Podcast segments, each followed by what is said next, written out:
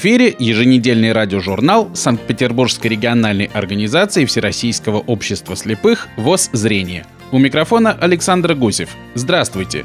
В начале нашей программы предлагаем вашему вниманию обзор событий из жизни незрячих. Школах и детских садах может появиться должность помощника учителя. Введение ставки тьютера позволит обучать в классах как минимум трех детей с ограниченными возможностями здоровья. Об этом сообщила глава Минобрнауки Ольга Васильева передает агентство ТАСС. Отметим, что 1 сентября прошлого года в России вступил в силу федеральный государственный образовательный стандарт начальной школы для детей-инвалидов. Он должен создать оптимальные условия для их обучения. По информации Минобрнауки, сегодня 20% российских школ обучают детей с ограниченными возможностями в обычных классах. Роструд до конца января заключит с регионами соглашение о создании условий для трудоустройства инвалидов. Сейчас такие соглашения подписали 74 региона. Кроме того, Роструд договорился о передаче сведений об инвалидах в органы службы занятости населения со всеми отделениями пенсионного фонда на региональном уровне. Ранее в Минтруде говорили о планах трудоустроить 50% инвалидов к 2025 году. По информации агентства ТАСС, сейчас в России трудоустроено от 25 до 35% процентов людей с ограниченными возможностями здоровья, что в целом соответствует мировым значениям. Всего по данным Роструда за 2015 год в стране зарегистрировано около 3 миллионов 700 тысяч инвалидов трудоспособного возраста. Из них обеспечены работой 1 миллион 200 тысяч человек. Сейчас на предприятиях числится 370 тысяч квот. На этих местах работает работает 290 тысяч человек. Президент ВОЗ Александр Неумывакин принял участие в работе 16-го съезда партии «Единая Россия». На нем делегаты подвели итоги работы за пять лет, обсудили реализацию своей программы и приоритеты работы на этот год. На встрече присутствовало более трех тысяч человек. Председателем «Единой России» на новый пятилетний срок единогласно был избран Дмитрий Медведев. Также делегаты утвердили новый состав Высшего Совета партии, председателем которого стал Борис Грызлов. В состав Генерального совета партии вновь избран президент ВОЗ Александр Неумывакин. Он отметил, что цель работы партии – повышение качества жизни в стране совпадает с целями и задачами Всероссийского общества слепых по реабилитации и интеграции инвалидов по зрению. По завершении съезда президент ВОЗ провел встречу с секретарем Генерального совета партии Сергеем Неверовым. Стороны наметили дальнейшие действия по укреплению сотрудничества между партией «Единая Россия» и Всероссийским обществом слепых, сообщает пресс-служба ВОЗ. Трудовая реабилитация – высшая ступень реабилитации инвалидов, которая дает возможность людям с ограниченными возможностями здоровья быть не только получателем социальных услуг, но и производителями, потребителями товаров, налогоплательщиками. Об этом заявил депутат Московской областной думы, вице-президент ВОЗ Владимир Вшивцев во время выступления на дискуссионной площадке съезда «Единой России». Он также внес предложение в пакет инициатив партии. В частности, Владимир Вшивцев предложил размещать государственный заказ на предприятиях, использующих труд инвалидов, закрепить право работодателя в случае невозможности использования закона о квотировании рабочих мест для инвалидов арендовать эти рабочие места в организациях, где они уже созданы, передает пресс-служба ВОЗ. 27 января в рамках празднования Дня снятия блокады Ленинграда в школе-интернате номер один имени Грота для слепых и слабовидящих детей прошла акция «Мы за мир на всей планете». Представитель Российского фонда в Финляндии художник Галина Готфрид провела мастер-класс по созданию уникальной картины мира, которую создают в двух экземплярах и по окончании акции вручат президентам России и Финляндии. Центре экспозиции «Белые голуби», которых для картины мира написал московский художник Роман Яшин. Вокруг голубей в виде вьюна, символизирующего красоту жизни, размещены белые цветы, символизирующие доброту, чистоту, мир и счастье. Они выполнены в технике объемная живопись. Акция стартовала в июне 2016 года – в рамках визита в школу-интернат имени Грота Галина Готфрид рассказала об идее проекта и о глубине смысла картины. 25 января в Санкт-Петербургской государственной библиотеке для слепых и слабовидящих открылась передвижная тактильная выставка «Зримый Петербург». Выставка стала совместным проектом библиотеки и Центрального парка культуры и отдыха имени Кирова. Экспозиция дает возможность незрячим жителям города тактильно познакомиться с памятниками истории и архитектуры. Выставка включает тактильные книги по музеям, рельефно-графические пособия по истории города, 3D-модели памятников архитектуры, а также картины слепых и слабовидящих художников нашего города. Выставка «Зримый Петербург» — уникальная возможность для незрячих жителей различных регионов России, а также ближнего и дальнего зарубежья поближе познакомиться с историей и культурой города на Неве в доступном для них формате. По экспозиции проводятся экскурсии. Также есть возможность воспользоваться аудиогидом. Наша афиша. Информация о ближайших мероприятиях Центра культурно-спортивной реабилитации. 4 февраля в 16 часов группа Даниэль Дефо приглашает на свою концертную программу «В ожидании весны». 11 февраля литературный театр под руководством Людмилы Белиховой представит программу «На острове моих воспоминаний» по произведениям писателей Серебряного века. 18 февраля в 11 часов состоится реабилитационно-художественный конкурс исполнителей народной песни Санкт-Петербургской региональной организации Всероссийского общества слепых на Певой Родины моей 3. Вход на все наши мероприятия свободный. Наш адрес – Шамшева улица, дом 8. Справки по телефону 232 29 91.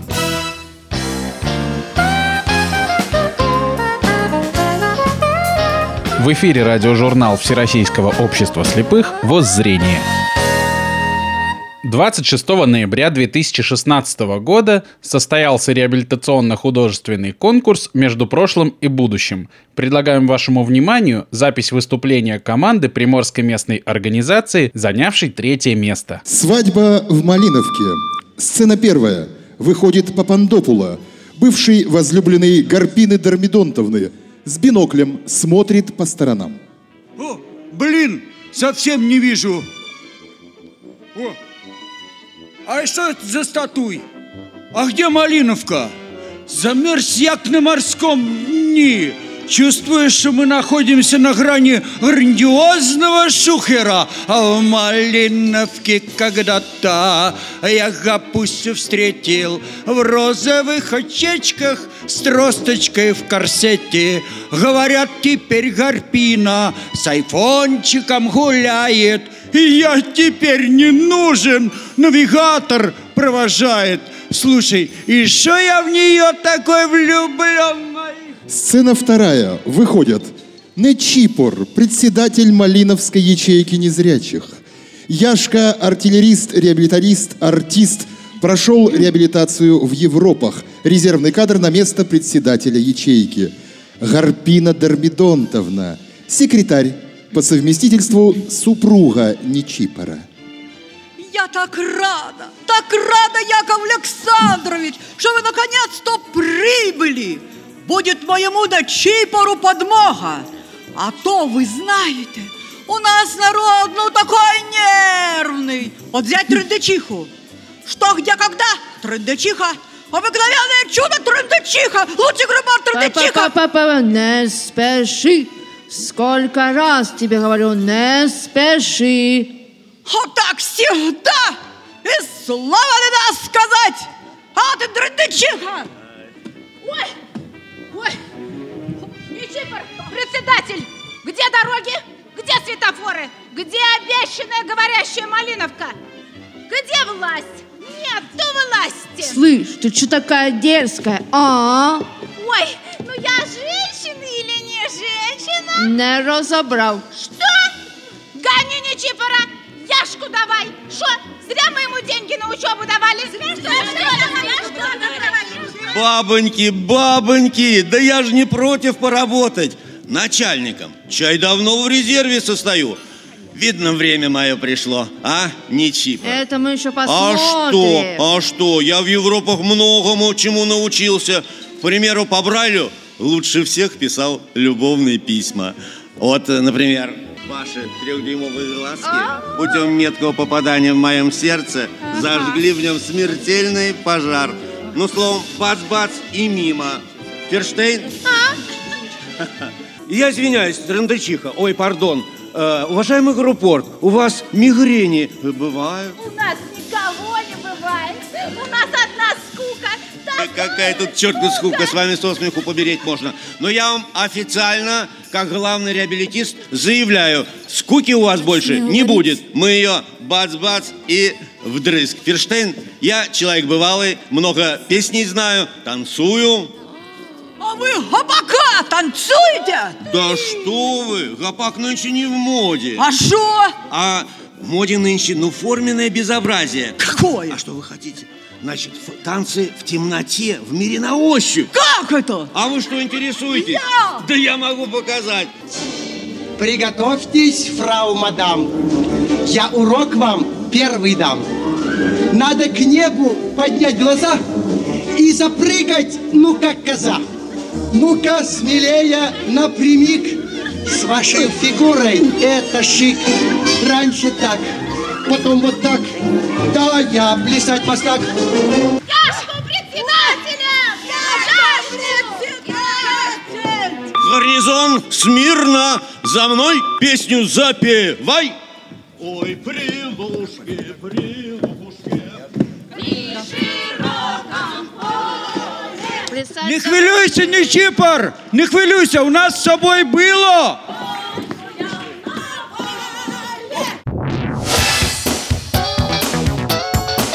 В эфире радиожурнал ВОЗ «Зрение». Слушайте нас каждую пятницу в 18 часов 30 минут на волнах радио Петербург, а также на портале podfm.ru и в приложении подкасты на операционной системе iOS. Пишите нам по адресу радиособака spbvoz.ru об инватуризме и о проблемах, связанных с ним, рассказывает исполнительный директор специализированной туристической компании для инвалидов «Либерти» Мария Бондарь. Запись сделана на круглом столе «Город без барьеров. Инновации для маломобильных групп населения». Мы не будем сегодня рассказывать о Ливерти и о нашей деятельности. Компания старая, устойчивая, нам в этом году исполнилось 12 лет. И 12 лет мы занимаемся инвалидным туризмом. А рассказать сегодня очень кратко хотелось бы о тех моментах, которые позволяют функционировать в той доступной среде, которую мы с вами все вместе создаем. Момент первый. Доступная среда в России, к сожалению, сейчас отличается крайней неустойчивостью. Она очень нестабильна. И она не только изменяется в лучшую сторону, она не только прирастает доступными объектами. Ну, действительно, музеи, театры, кино обзаводятся качественной продукцией, которая позволяет людям с разными формами инвалидности пользоваться этими объектами. Она, к сожалению, эта доступная среда еще усыхает. Почему так происходит? Э, Вот, предположим, музейный объект установил великолепное, дорогое подъемное устройство. Оно профункционировало год, а потом там сломалась какая-нибудь материнская плата, не заключен договор на обслуживание этого подъемного устройства, и оно больше не используется. И стоит себе музей, который всему миру рассказал о том, что музей доступен, и никто не может попасть внутрь. То же самое происходит с гостиницами. Предположим, гостиница оборудовала у себя несколько специализированных номеров, а потом они замечают, что они зарабатывают не столько денег, сколько бы им хотелось. И вот эти специализированные номера переоборудуются в номера более высокой категории. Появляется какой-нибудь лишний супериор или бизнес-класс и так далее. Или доступные туалеты. Прекрасные специализированные туалеты есть в парке Петергофа. Но что мы замечаем, когда мы туда приходим? Мы не можем ими воспользоваться, потому что они всегда закрыты. И заветный ключик находится у кого-то, кто ушел кушать, отдыхать, загорать, неважно, что там с ним происходит. А доступная среда не функционирует. Что же со всем этим делать? Доступную среду нужно обязательно мониторить, отслеживать эти изменения и поддерживать их. Э, Что для этого нужно делать? Нужно, во-первых, обязательно приходить на объекты, приводить своих туристов, приводить своих подопечных, для того, чтобы объекты понимали, что все, что они делают, востребовано. Если не приходит турист с инвалидностью на объект, вот эта доступная среда начинает забываться работниками этого объекта. Они перестают чувствовать востребованность и, ну, грубо говоря, им становится все равно, работает там что-нибудь, не работает там что-нибудь. Что нужно поддерживать? Вот очень давно в нашем городе витает идея о создании специализированных маршрутов для туристов с инвалидностью. Честно скажу, мы считаем эту идею искусственной и, наверное, устаревшей. Потому что люди не хотят ни от чего зависеть, они хотят быть свободными. Турист движется в городе хаотично.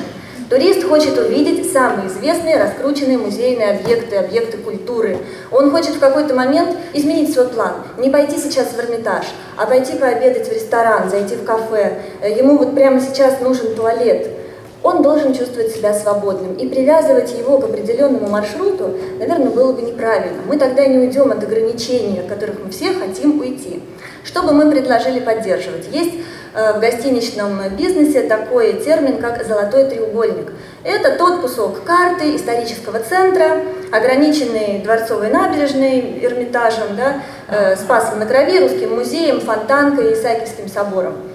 Это кусок исторического Петербурга, где сосредоточены самые интересные для туриста объекты. Мы бы предложили отмониторить вот этот кусок карты, довести его до качественного уровня и поддерживать его. А так, к нему, естественно, нужны сопутствующие материалы, прежде всего информационные материалы в сети, потому что все туристы прежде всего мониторят ситуацию в интернете, и когда они уже удостоверились в том, что они могут чувствовать себя свободно, получить удовольствие от города, они приезжают. Второй момент, без чего доступная среда не будет функционировать, это кооперация. Мир специалистов в области доступной среды довольно тесен. Грубо говоря, все всех знают. Но даже при том, что все всех знают, мы не успеваем общаться друг с другом, потому что каждый погружен в сферу э, функционирования своего проекта. И вот эти инновации, о которых мы сегодня говорим, они друг до друга не доходят в тот нужный момент, когда мы нуждаемся в этом. Приведу жизненный пример. Э, в этом году произошла просто удивительная ситуация с нашей компанией. В этом году мы запустили туры для незрячих туристов. Э, пилотная группа приехала из Германии, был разработан качественный продукт в Петербурге вместе с библиотекой для слепых, вместе с Исаакиевским собором, с Екатерининским дворцом, у которых великолепные экскурсии сделаны для незрячих туристов. Но наша группа должна была начать с Москвы. И как мы не пытали главный музей Москвы, как мы не пытали Кремль, мы ничего не смогли узнать о том специальном сервисе, который они могли предложить нашим незрячим гостям. И тут судьба посылает нам ангела доброго в лице Ива Арвидовича, с которым была назначена у нас встреча знакомства буквально в день приезда группы в Москву. Что вы думаете, мы пожаловались, не думая вообще о последствиях, о том, что у нас такая сложная ситуация, группа в Москве, и мы не можем предложить им качественный специализированный сервис. Ива сказал, как? Вы не получили ответ от московского Кремля? Ситуация изменилась в 15 минут. И на тот момент, когда наша группа прибыла в Московский Кремль, им был оказан великолепный, высококлассный, высокотехничный сервис. Все они э, получили макеты, чудесную карту, конечно же, смогли потрогать, да, и медиагид и так далее. Вот что означает кооперация. Все наши инновационные материалы мы должны обмениваться информацией, для этого нужна какая-то постоянная площадка, где бы мы это могли делать. И момент третий – это ответственное отношение к делу. К сожалению, в мире инватуризма стали появляться временщики. Наверное, так бывает э, с любой областью деятельности, и у нас так тоже стало происходить. И принимать туристов на инвалидных колясках, э, в принципе, могут уже, конечно же, город развивается, могут и другие туроператоры. Они обращаются к нам, просят в аренду наши автобусы, и мы всегда с радостью делимся своим транспортом, но просим, пожалуйста, пришлите нам программу, мы ее вычислим вычитаем.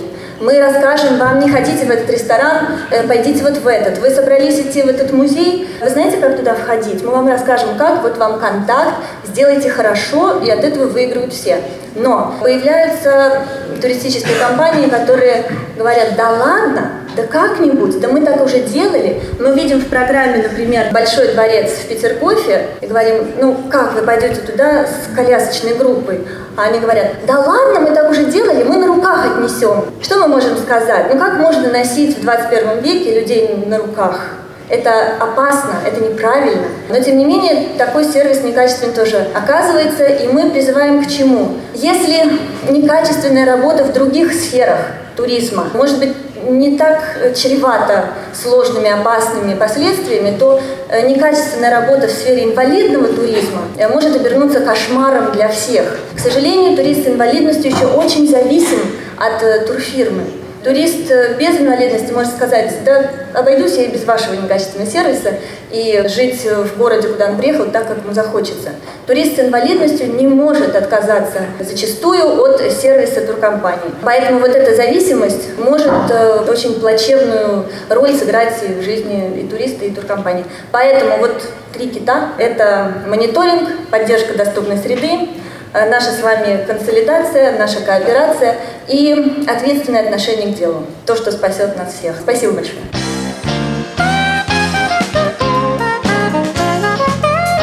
В эфире радиожурнал Всероссийского общества слепых «Воззрение».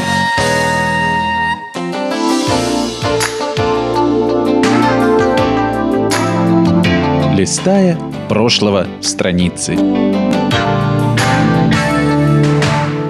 В начале XX века активизировалось общественное движение слепых в Петербурге. Слепые все больше осознавали, что избавить их от нищеты и сделать самостоятельными людьми может только труд. Право на труд становится главным требованием и мечтой слепых Петербурга. В результате более ста слепых щеточников, корзинщиков, массажистов, музыкантов, настройщиков клавишных инструментов и певчих объединились в единую организацию, дав ей символическое название «Санкт-Петербургская артель слепых, живущих своим трудом». Официальное открытие артели состоялось 4 января 1909 года. Старостой артели был Николай Галактионович Филатов, годы жизни 1866-1918. Николай Галактионович Филатов окончил Петербургское высшее техническое железнодорожное училище, работал инженером, потерял зрение в результате несчастного случая. Артель явилась первым крупным объединением слепых в России – ее деятельность убедительно подтвердила, что слепой человек может и должен трудиться, а для того, чтобы отстоять свои права, важнейшее из которых право на труд, необходимо объединение и сплочение всех слепых людей. Артель стала ядром созданного в 1916 году Всероссийского союза слепых, предшественника Всероссийского общества слепых. 24 января 1923 года состоялось собрание, на котором группа зрячих и незрячих работников разных профессий создали общество по улучшению быта слепых, вошедшее в историю под названием КУПС, то есть Комиссия по улучшению быта слепых. В его уставе, утвержденном 4 сентября 1923 года, говорилось, что цель общества – оказание всякого рода помощи и поддержки для улучшения быта слепых. КУПС не стал массовой организацией, не выполнил поставленных задач, и 13 августа 1924 года на собрании было принято решение о его ликвидации. В январе 1923 года при Ленинградской школе слепых детей возобновила работу типография рельефно-точечного шрифта, бывшая типография Александра Мариинского училища. 25 января 1925 года на собрании членов Ленгуб-отдела был избран новый состав Ленгуб-совета ВОЗ. На своем первом заседании 28 января Совет избрал президиум из семи человек. Председателем президиума стал Эдуард Яковлевич Галвин. При Совете было утверждено четыре отдела – Урк-инструкторский, трудовой, детская секция и культурно-просветительский. Позже появился финансовый отдел и женская секция. Самым многочисленным был культ-отдел, делившийся на секции – лекционную, библиотечную, музыкально-хоровую и театральную. 7 января 1927 года культ-отдел Ленгуб Совета ВОЗ направил в ГУП Политсовет письмо с просьбой зарегистрировать Центральный клуб Ленгуб Совета Всероссийского общества слепых, помещающийся по Стрельнинской улице, дом 11. В результате Центральный клуб слепых был включен в сеть культ просвет учреждений ГУП Политпросвета Ленинграда и получил свое юридическое оформление. В 1929 году он был преобразован в Дом просвещения слепых, Дом просвет – ДПС, и по просьбе незрячих Ленинграда ему было присвоено имя известного революционера, почетного члена ВОЗ Василия Андреевича Шелгунова. 14 января 1942 года 12 тотально слепых членов ВОЗ были призваны в Красную армию и служили слухачами в войсках ПВО. С помощью специальной звукоулавливающей аппаратуры они прослушивали ночное небо и предупреждали зенитчиков и прожектористов о приближении к Ленинграду вражеских самолетов. Вот их имена. Бойко Алексей Федорович, Борисов Петр Николаевич, Борейко Федор Петрович, Заикин Игорь Антонович, Зобин Яков Львович, Кем Эдуард Филиппович, Михайлов Константин Андрианович, Никонов Аверкий Артемьевич, Петров Павел Петрович, Серебренников Гавриил Федорович, Скробот Иван Филиппович, Цыпленков Василий Иванович. Многие из них были награждены медалями за боевые заслуги. В январе 1943 года УПМ города Ленинграда получили ответственный государственный заказ на изготовление булавок к медали за оборону Ленинграда.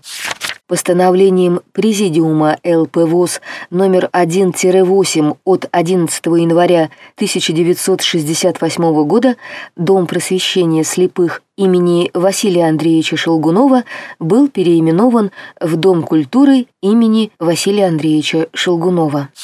17 января 1972 года академическому хору ДК имени Шелгунова постановлением Леноблсовета профессиональных союзов протокол номер 50 за высокое исполнительское мастерство, большую концертную деятельность и в связи с 25-летием со дня основания присвоено звание народного коллектива. 1 января 1981 года создано первое в ЛП производственное объединение «Свет», в состав которого вошли УПП номер один и Гатчинское УПП. Генеральным директором производственного объединения «Свет» был назначен Валентин Николаевич Осипов. 1 января 1982 года в результате объединения УПП номер 3, УПП номер 4 и Красносельского УПП было создано производственное объединение ЛП ВОЗ «Контакт». Генеральным директором назначен Евгений Исаакович Гелилов. В 1994 году производственное объединение «Контакт» было переименовано в комплекс социально-трудовой реабилитации «Контакт» учреждения ВОЗ КСТР «Контакт», а в 2002 году в комплекс реабилитации инвалидов КРИ «Контакт» учреждения ВОЗ. Рубрика подготовлена Народным музеем Санкт-Петербургской региональной организации Всероссийского общества слепых. Страницы прошлого для вас листала Карина Рябченко. В эфире радиожурнал ВОЗ «Зрение». Русскую народную песню «А я пологу» исполняет Юлия Сяткина. А я пологу,